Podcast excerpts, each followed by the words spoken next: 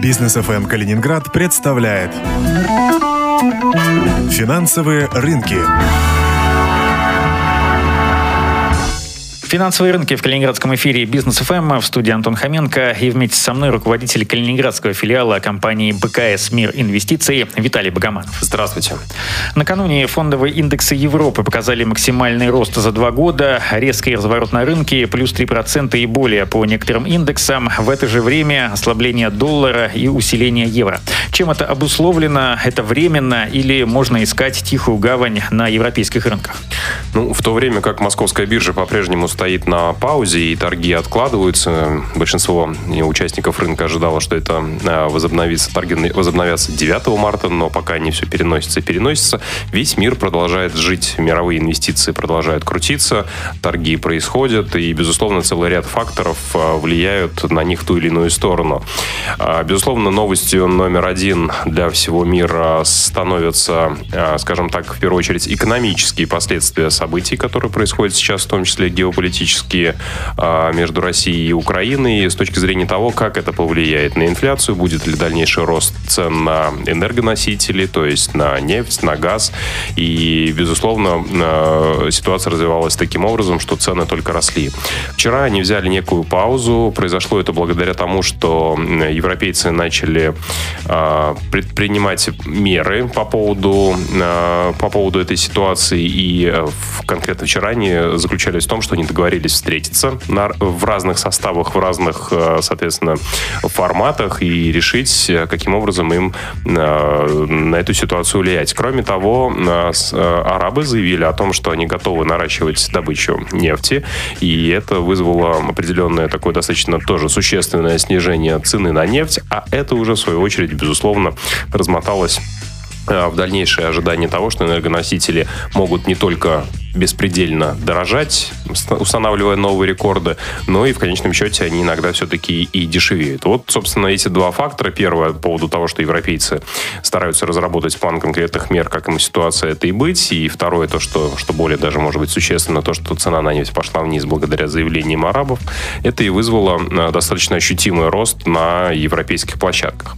При всем при этом, для того, чтобы был некий общий контекст, необходимо понимать, что в отличие от российского рынка акций, который живет сейчас только этими нашими местными, скажем так, э, новостями в ожидании начала торгов. А мировой рынок акций-то он как жил, так и живет. И поэтому каких-то прям существенных глубоких коррекций, сопоставимых с теми, которые имели место на российском рынке, а, там не было. То есть у них примерно вся, вся, вся та же а, повестка дня. Это, ну, собственно, инфляция и что будет с ценами на нефть.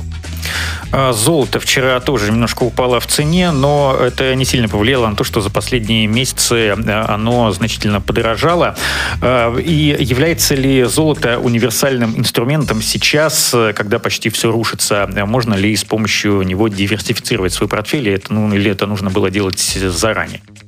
Ну, золото как раз-таки дешевело именно потому, что его э, роль как защитного актива, она оказывается по-прежнему актуальна, что оказалось сюрпризом для очень многих, потому что последние годы все говорили, что криптовалюта это новое золото, и если что-то происходит не так с традиционными валютами или с традиционными акциями, то вот с криптой это все будет хорошо, особенно тогда, когда с традиционными все плохо. Но оказалось, что криптовалюта э, движется примерно в э, той же логике, что и э, рынке акций, рынке валют и э, тот же биткоин совершенно э, последнее время находится не на максимальных своих исторических значениях. Э, причина этого – это тема для отдельного разговора, но в двух словах она заключается в том, что биткоин оказался все-таки не самодостаточно изолированный от решений тех или иных властей или государств субстанций, да, то есть он все-таки точно так же находится под влиянием, на него можно налагать те или иные ограничения, ограничения, и поэтому это уже не такая анархическая, независимая от всех и вся э, вещь. Вот. Но, тем не менее, золото на фоне всех этих историй действительно показывало э, существенный рост, выступая вот таким традиционным защитным активом. Поэтому по мере восстановления, по мере начала роста на традиционных рынках акций, валют, безусловно, золото начнет корректироваться. И по большому счету оно так или иначе всегда двигается в противофазе.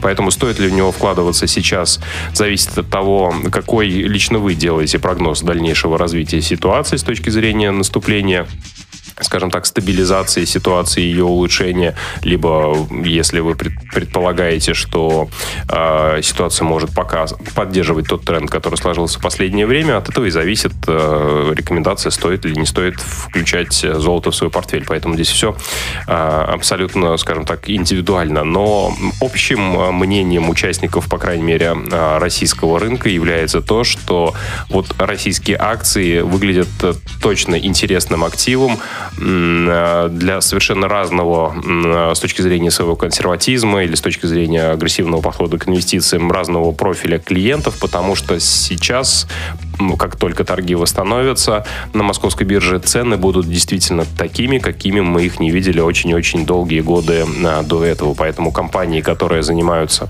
а, понятным, а, востребованным бизнесом, желательно еще и с экспортной валютной выручкой, безусловно, будут стоить неоправданно дешево. И вот э, лично я бы присмотрелся именно к этим акциям российских компаний, а не к золоту. Ну, то есть ты имеешь в виду акции золотодобывающих компаний, вроде Полиметалл, Алроса? Э, мне больше нравятся акции э, металлургов, потому что золото это все-таки такой достаточно специфический металл, и он не так много где востребован, как, скажем, та же сталь или э, любые другие металлы, которые добывают, например, ГМК Норильский никель. Поэтому вот более востребованные ММК, НЛМК, Северсталь, ГМК Норильский никель, например, тот же Лукойл, нефтяной нефтяная компания. Мне кажется, что это вполне заслуживающие внимания э, претенденты на включение в портфель по тем ценам, которые будут э, при открытии торгов на московской бирже.